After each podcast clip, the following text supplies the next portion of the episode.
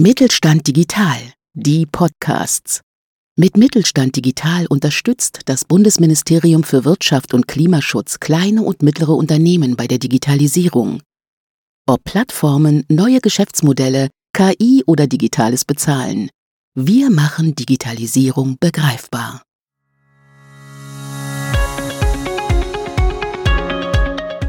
Vorgespult der Podcast des Mittelstand 4.0 Kompetenzzentrums Textil vernetzt. Auf Tuchfühlung mit Avatar, KI und Retrofit.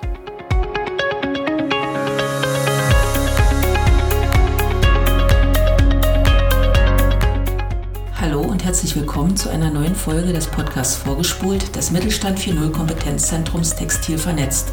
Auch wenn es nicht unsere erste Folge ist, ist es trotzdem eine Premiere. Denn ich, Anja Merker, stehe zum ersten Mal alleine vor dem Mikrofon im Büro, während meine Kollegin Maria Rost sich auf den Weg zu Backcheck gemacht hat. Backcheck ist eine Firma in Berlin, mit der wir ein Digitalisierungsprojekt durchführen und dort spricht sie mit dem Geschäftsführer und Gründer Peter Brunsberg zum Projekt Modellierung einer optimierten Prozesskette. Viel Spaß beim Durchhören.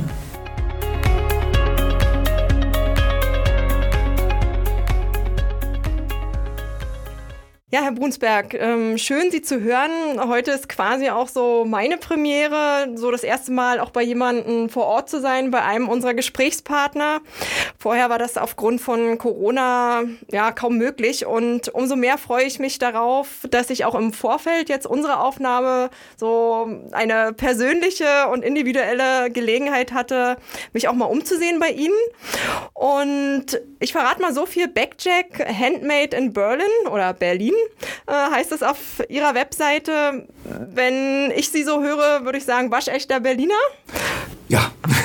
Willkommen im Club. Ähm, also haben wir zumindest eine Gemeinsamkeit. Und ja, gegründet wurde Backjack im letzten Jahrtausend. So viel ähm, ist sicher. Und jetzt gebe ich aber gleich an Sie ab, Herr Brunsberg. Verraten Sie doch mal unseren Zuhörerinnen und Zuhörern, was Backjack eigentlich macht. Ähm, ja, 1997 äh, wurde Backjack gegründet. Die Idee ist natürlich ein bisschen älter, ähm, aber wir sind heutzutage eine Firma, die sich mit dem Design der Produktentwicklung, also dem Konstruieren, dem Prozi äh, Produzieren und dem Vertreiben von Taschen ähm, ja, damit beschäftigt und solche Produkte hauptsächlich aus technischen Textilien, natürlichen Materialien wie Leder, Baumwolle, Hanf, Seide, und ähm, natürlich auch aus innovativen Materialien, die heutzutage so in die Kategorie nachhaltige Materialien äh, gehen, sprich also recycelte Materialien aus Polyamid, ähm, die jetzt äh, Schritt für Schritt immer mehr äh, von den Herstellern angeboten werden.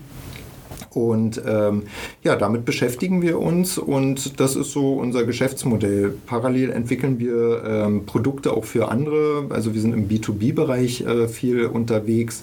Wir machen Produktdesign für andere Marken. Wir machen die Fertigung für diese mhm. Produkte oder wir betreuen auch Fertigungen im Ausland für entsprechende äh, Marken und Brands. Die 1990er Jahre waren ja doch eine recht wilde Zeit, wahrscheinlich nirgendwo wilder als in Berlin. Der Geist auch der unbegrenzten Möglichkeiten, gemischt mit Euphorie der deutschen Wiedervereinigung, war ja im Grunde auch nirgendwo spürbarer als hier in Berlin. Also haben Sie den Anfang der 90er Jahre zu zweit einfach losgelegt. Dann vier Jahre später, eben 97, die erste offizielle Produktionsstätte in Kreuzberg, glaube ich, auch eröffnet. Ja. Und wie kam es denn eigentlich zu der Geschäftsidee, jetzt Rucksäcke zu machen? Und jetzt geht es ja auch schon weiter. Fahrradkurier, man merkt also, das grüne Berlin äh, hat vielleicht auch seinen Einfluss. Aber genau, wie kam es zu der Geschäftsidee? Ja, äh, als die Mauer gefallen ist, äh, stand ich wie ähm, ja, viele erstmal, also die jedenfalls, ich bin in der DDR groß geworden, also in Ostberlin. Ich auch. Ah, noch eine Gemeinsamkeit. Nee, und ähm, nachdem die Mauer gefallen ist, ähm, stand ich erstmal so ein bisschen ja, ähm, da und musste mich, ein äh, musste mich neu orientieren. Und da wurde Anfang der 90er Jahre äh, Messenger äh, Berlin gegründet. Das war mhm. der erste Fahrradkurierdienst in Berlin. Ah, mhm.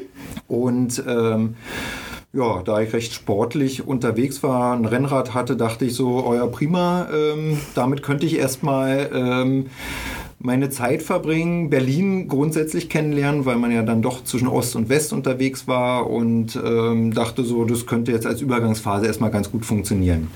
Habe das angefangen, 93 hat dann Messenger ähm, im Rahmen der Berlin 2000 Olympiabewerbung mhm. dann hier in Berlin tatsächlich äh, die erste Weltmeisterschaft der Fahrradkuriere umsetzen können.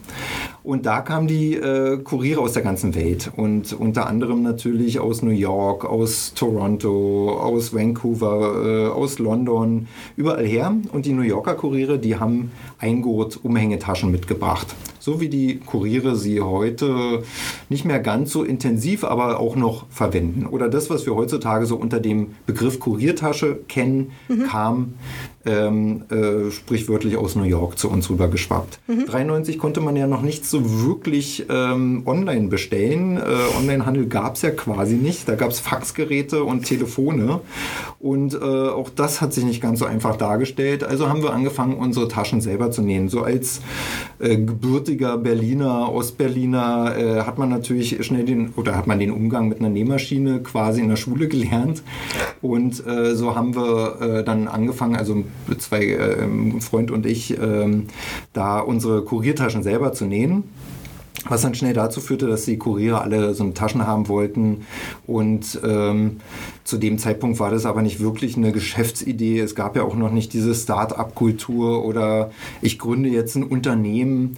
Wir haben das einfach so betrieben und ähm, ja, dann im Laufe der Zeit hatte ich dann, äh, ja, wurde es alles ein bisschen viel und äh, um die Geschichte ein bisschen abzukürzen, habe ich dann 97 Backjack gegründet, um das dann auf ein professionelles Niveau zu heben. Mhm. Ja, und damit begann die Geschichte vom Backjack und den Kuriertaschen und den Taschen für Fahrradkuriere. Und äh, da ich zwischenzeitlich mal Vertrieb für Sportartikel und Outdoorartikel gemacht habe, hatte ich natürlich die Nähe zu Messe ISPO mhm. in, äh, in München damals und ja, und da haben wir uns dann bei so einer äh, Veranstaltung, Brand New New Brand Award hieß es damals, beworben und haben dann da einen ersten Preis gewonnen und haben uns dort ausstellen dürfen und äh, ja, haben da unsere ersten Vertriebstätigkeiten aufgenommen. Lange Geschichte. Ähm, heute ist es so, dass Sie sich auch in der Forschung engagieren. Sie arbeiten mit renommierten Instituten zusammen. Sie sind mittendrin in einem Projekt mit unserem Textilvernetztpartner, mit dem ITA.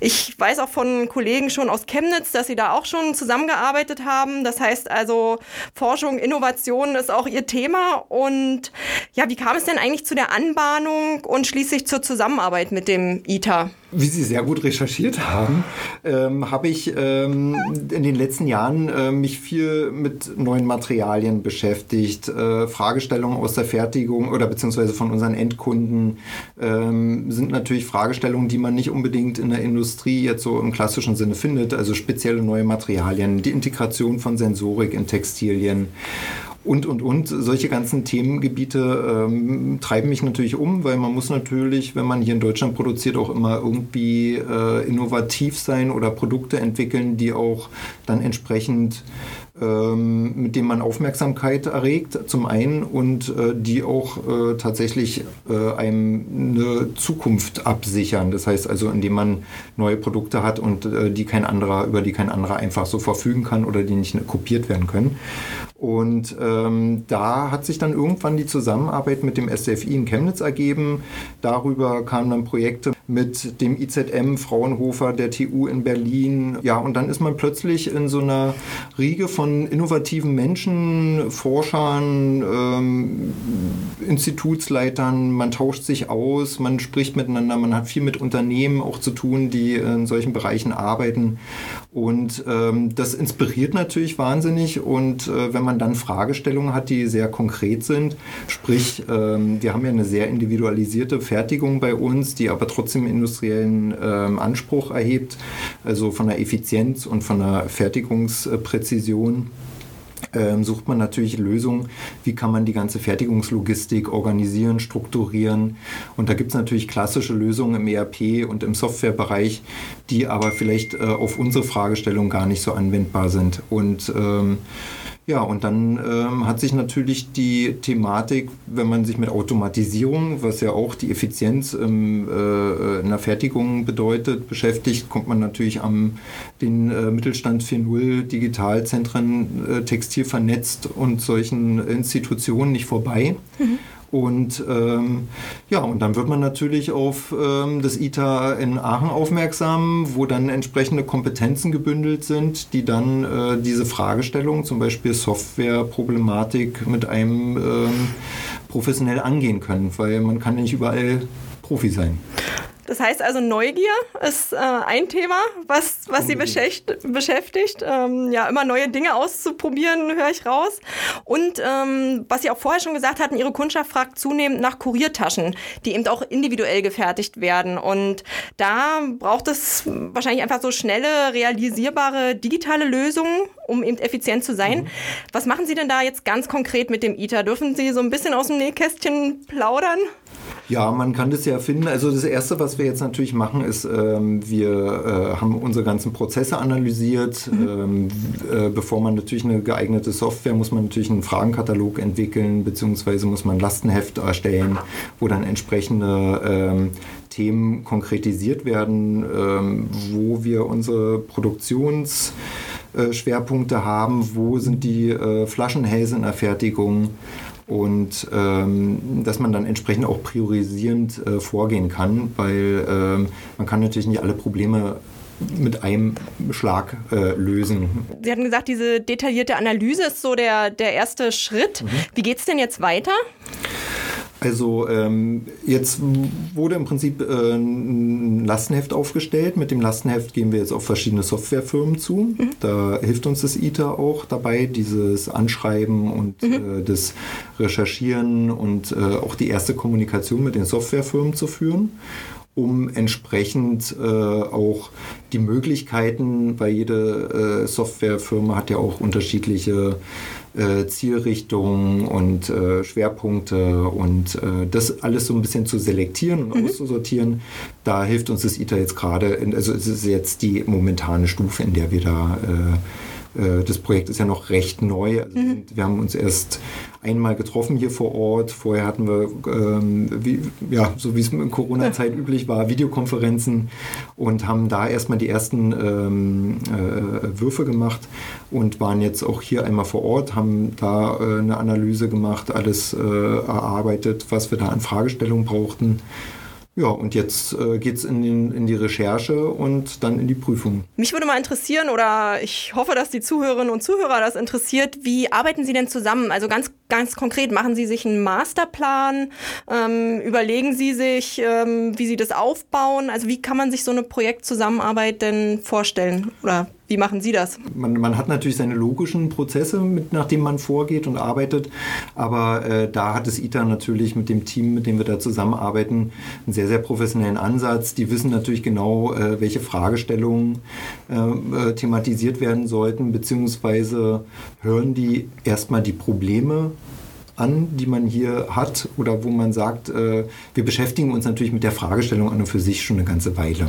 So und haben dadurch natürlich auch einen gewissen Einblick in die Fragestellung mhm. und können dann natürlich auch entsprechend schon ein bisschen konkretisieren oder sagen, da sind unsere äh, Problemzonen oder das und das sind jetzt die Sachen, die wir erstmal in den Griff bekommen müssen.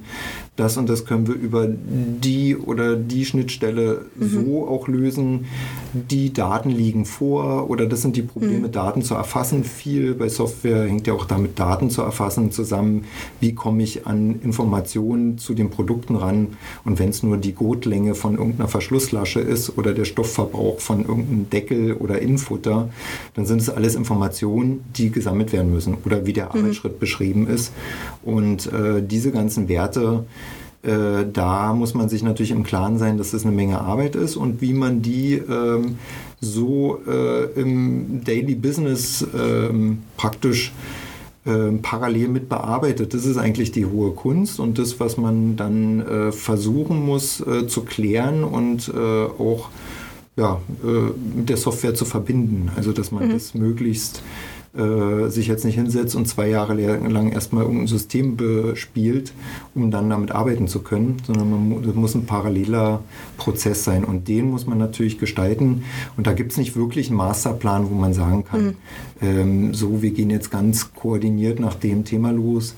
Da muss man sich, denke ich, und das macht das ITER wirklich äh, da an der Stelle ganz gut, äh, die Fragestellung anschauen und ähm, die, äh, die Prozesse analysieren und dann ähm, Fragen stellen, die einen dann wieder ähm, inspirieren und mhm. motivieren, ähm, da Gedanken, also mhm. das ist immer so ein Ping-Pong-Spiel zwischen ähm, ja, in, de, in, dem Fall dem ITER, dem Team von, äh, ähm, beim ITER und uns. Was anfing mit einer einzelnen Nähmaschine, ist heute äh, zu einem Unternehmen gewachsen, das die fortschrittlichsten Technologien, Geräte und Werkzeuge einsetzt. Also vom Design über den Zuschnitt zur Fertigung bis hin zur Qualitätskontrolle. Wie sieht denn so ein Fertigungsprozess einer Tasche aus? Eine Tasche ist gut. Ähm, Oder wir, wir, mehrere. Ja, genau. Also äh, bei uns findet es so statt. Ähm, wir haben halt äh, wenig jetzt saisonale Bestellungen, so wie man es jetzt vielleicht aus der klassischen Mode oder mhm. äh, Produktion kennt. Da kommt halt Kunde A, der sagt, wir bestellen jetzt äh, Stückzahl Y und die wird dann produziert, sondern äh, bei uns ist halt ein Kon aufgrund des Online-Shops natürlich äh, ein kontinuierlicher Auftragseingang, mhm. der stattfindet. Parallel finden bei uns äh, kontinuierlich Auftragseingänge aus der ganzen Welt von Händlern statt, die in unterschiedlichen Stückzahlen und ähm, Material- und Farbkombinationen ihre Produkte bestellen und ähm, die dann fertigungstechnisch so zu vereinen, dass sie ähm, im Prinzip dann industriellen Fertigungsprozessen, also sprich die ganzen Umrüstkosten mhm. und so weiter, äh, dass die abgedeckt sind, das ist natürlich bei uns die Herausforderung. So, das heißt also, bei uns geht eigentlich, wenn wir von einer Tasche sprechen, sprechen wir immer von vielen Taschen, die pro Tag in die Fertigung gehen und das sieht dann wie folgt aus. So eine Tasche wird komplett in ihre Baugruppen zerrissen. Ähm, Zuhörer, die jetzt da ein bisschen tiefer im Thema stehen, werden wissen, was Baugruppen sind. Ich glaube, das will ich jetzt nicht äh, tiefer ähm, aufschlüsseln. Also äh, die Produkte werden in ihre Baugruppen ähm, aufgeschlüsselt und in ihre Fertigungsprozesse gegliedert, sodass dann entsprechend eigentlich nicht mehr wirklich ein Produkt ein einzelnes Produkt durch die Fertigung läuft, sondern ganz viele verschiedene Produkte nach Prozessen organisiert werden. Mhm. Das heißt also, ein Klettband, was bei der einen Tasche aufgenäht wird, das kann natürlich bei zehn verschiedenen anderen Modellen genauso aufgenäht werden. Und ob die Naht 10 cm oder 5 cm lang ist, das ist letztendlich für die Näherin nicht wirklich relevant. Das wird relevant, wenn man dann natürlich mit Automaten arbeitet. Mhm.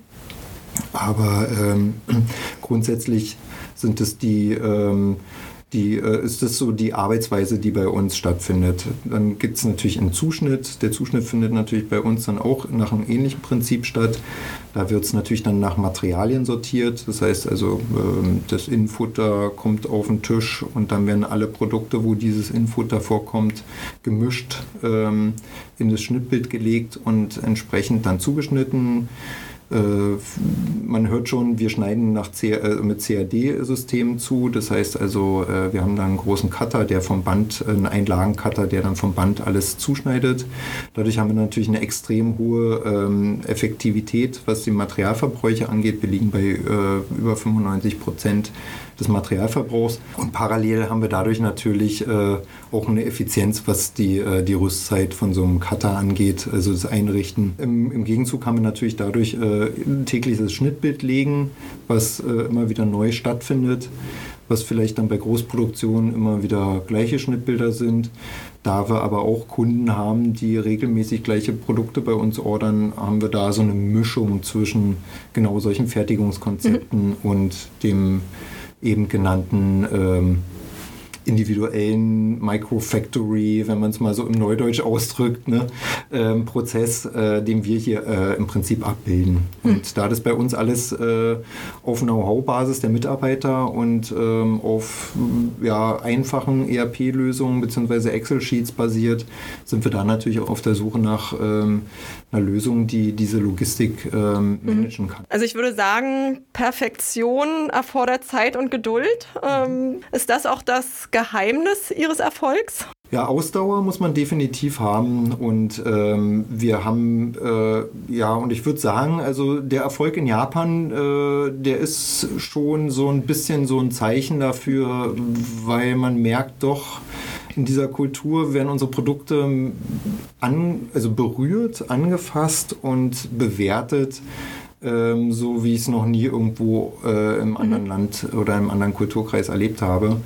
Ähm, da wird wirklich auf jedes Detail geachtet, also wie man es sich vielleicht so in der, aus der japanischen Gartenkunst mhm. vorstellt, wo Bäumchen beschnitten werden und Blüten und Steine gelegt werden. So in der Form werden unsere Taschen betrachtet und ähm, da treffen natürlich zwei Welten aufeinander, die äh, gut ja, zu unserer Welt hier passen. Also mhm. wir haben genau dieses ähm, Qualitätsbewusstsein, nennt man es auch, oder äh, wir achten eben darauf, dass bei uns alles perfekt Stich in Stich ist, dass die Nähte in den Linien der Gurt-Webkanten ähm, laufen, dass da äh, die Abstände perfekt sind, die Stichlängen, ähm, die Anzahl der Stiche auf bestimmten Materialien. Also äh, wir sind da schon sehr, sehr detailverliebt. Mhm. Und das wird natürlich auch honoriert an der Stelle. Mm, was macht denn die Produktion bei Backjack nachhaltig? Nee, also die Langlebigkeit und natürlich auch die Fertigung äh, unserer Produkte, äh, wo wir halt wenig Materialverbrauch äh, haben. Und äh, was ich aber eigentlich sagen wollte mit der Langhaltbarkeit, äh, da wir jetzt nicht jedes Jahr einen neuen Produktzyklus mhm. Äh, erfinden. Das heißt, wir erfinden nicht jedes Jahr ein neues Fashion-Produkt, was von der Natur aus her gar nicht perfekt sein kann. Also schon Sollbruchstellen und Verschleißpunkte hat. Das sind Sachen, die bei uns natürlich im Laufe der vielen Jahre ähm, weg, äh, mhm. wegdesignt wurden oder wegengineert wurden, weil wir genau wissen, okay, an der Stelle reißt immer der Gurt, weil er die Belastung nicht aushält. Also nehmen wir hier vier oder fünfmal rüber oder entwickeln ein komplett neues Nahtbild, damit dieser Gurt halt wirklich festhält. Und wer sich unsere Produkte anguckt, der wird genau so eine Details entdecken. Warum nehmen die da auf dem Rücken bei dem Gurt so ein kompliziertes Nahtgerüst drauf? Man könnte doch auch einfach ein Kreuz machen. Mhm. So, aber es hat alles Sinn und Hintergrund. Genau, da sind wir wieder bei der Frage davor oder bei der Feststellung Geduld. Genau. Das und Perfektion gehören offensichtlich zusammen. Ähm, Nachhaltigkeit ist für mich nochmal ein Stichwort, denn das fängt ja auch im eigenen Unternehmen an. Sie haben jetzt bei unserem Rundgang gesagt, das Herz Ihrer Produktion sind Ihre zuverlässigen und motivierten Mitarbeiter. Ein schöner Satz, ähm, den ich jetzt mitgenommen habe.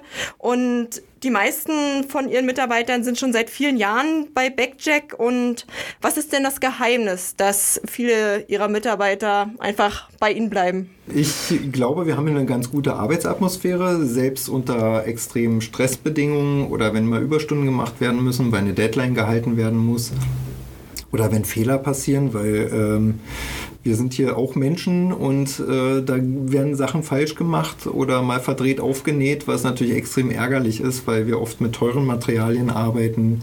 Da versuchen dann aber immer Lösungen zu finden, wie wir solche Probleme in Zukunft vermeiden können. Dadurch haben wir natürlich auch uns ein System über die Jahre entwickelt, wo Fehler eigentlich selten vorkommen also auf jeden Fall werden sie nicht oft wiederholt. Mhm. Und ähm, ja, und, äh, und dann haben wir hier natürlich ein Produkt, was einen irgendwie Spaß macht, weil äh, die Materialien sind schön, äh, die wir in die Hand nehmen. Die äh, Kunden sind glücklich. Also ähm, wir haben regelmäßig einfach äh, E-Mails oder in den Social Medias ähm, Feedbacks von unseren Kunden, die einfach so happy sind und äh, weil sie dann auch schon eine Weile auf das Produkt gewartet haben, wenn sie sich was Spezielles haben anfertigen mhm. lassen.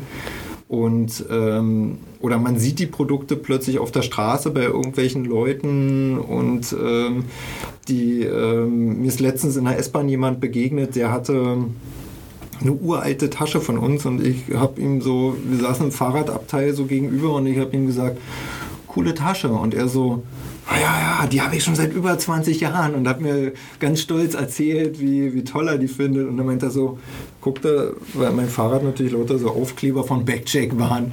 Und er so, hast du was mit denen zu tun? Ich so, ja, ja, wir machen die Taschen. Ich bin Backjack.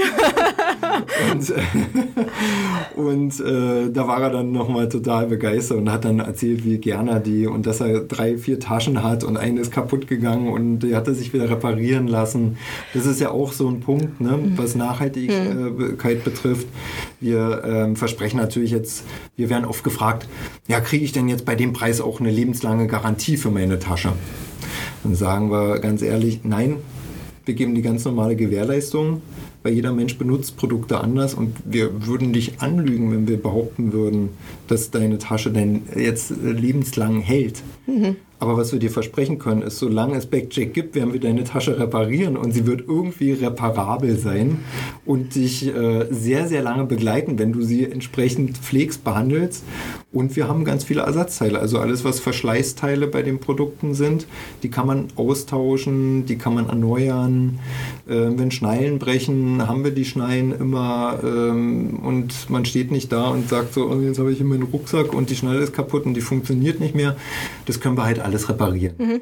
Und ähm, das heißt also, die Mitarbeiterinnen und Mitarbeiter bei Ihnen werden im Grunde in die Produktionsprozesse mit einbezogen genau. und wahrscheinlich auch so, wie Sie auch beschrieben haben, die gehen dann auf der Straße und sehen im Grunde, was ihre Sie gemacht Arbeit. haben, Ihre genau. Arbeit. Und äh, wahrscheinlich ist das auch ein Punkt so der Zufriedenheit, ja.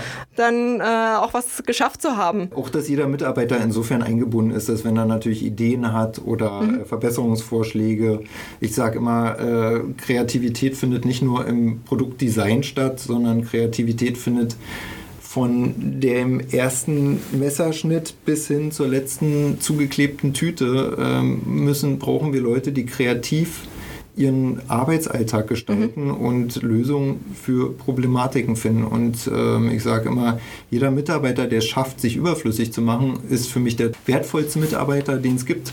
Haben Sie denn so Tipps für andere Mittelständler? Wie kann man denn Mitarbeiter halten? Ich meine, wir haben inzwischen Arbeitskräftemangel, nicht nur einen mhm. Fachkräftemangel. Ja, gibt es da so Tipps? G können Sie das so ganz kurz zusammenfassen? Ich glaube, wichtig ist, ja, dass man alle irgendwo äh, partizipieren lässt und auch für ein ausgewogenes ähm, Klima sorgt. Das ist natürlich, äh, man muss doch immer auch mit in der Gruppe unterwegs mhm. sein. Also das Verständnis, dass mal jemand einen schlechten Tag hat und äh, also äh, ich kurz gesagt, reden hilft. Und das ist im Grunde ja auch das Positive, was mittelständische Unternehmen mitbringen, dass sie eben klein sind und oft die Wege kurz sind und auch so ein Verständnis füreinander da ist, weil man sich kennt, weil es einfach nicht so große ähm, Räumlichkeiten sind und auch nicht so große Teams. Ich habe noch eine Bitte, nämlich das Thema Digitalisierung. Einfach den Satz zu beenden, Digitalisierung bedeutet oder ist für Backjack. Äh, die Zukunft. Kurz und prägnant. Herzlichen Dank. Dann sage ich äh, herzlichen Dank für das Gespräch. Ähm, mir hat das wirklich ähm, viel Spaß gemacht. Und ja, liebe Zuhörerinnen und Zuhörer, dann hören wir uns beim nächsten Mal. Ich sage nochmal herzlichen Dank, Herr Brunsberg, für die Offenheit, ähm, uns einfach mal auch mitzunehmen in ein kleines Unternehmen, was eben noch hier in Deutschland auch produziert. Danke.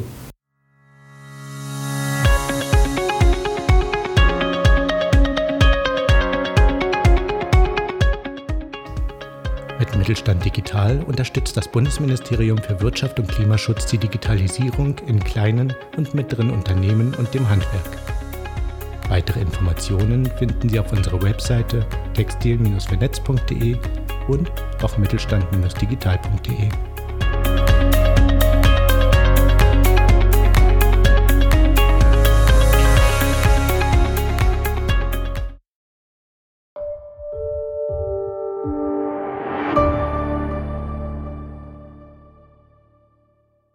Sie hörten eine Folge der Mittelstand Digital Podcasts.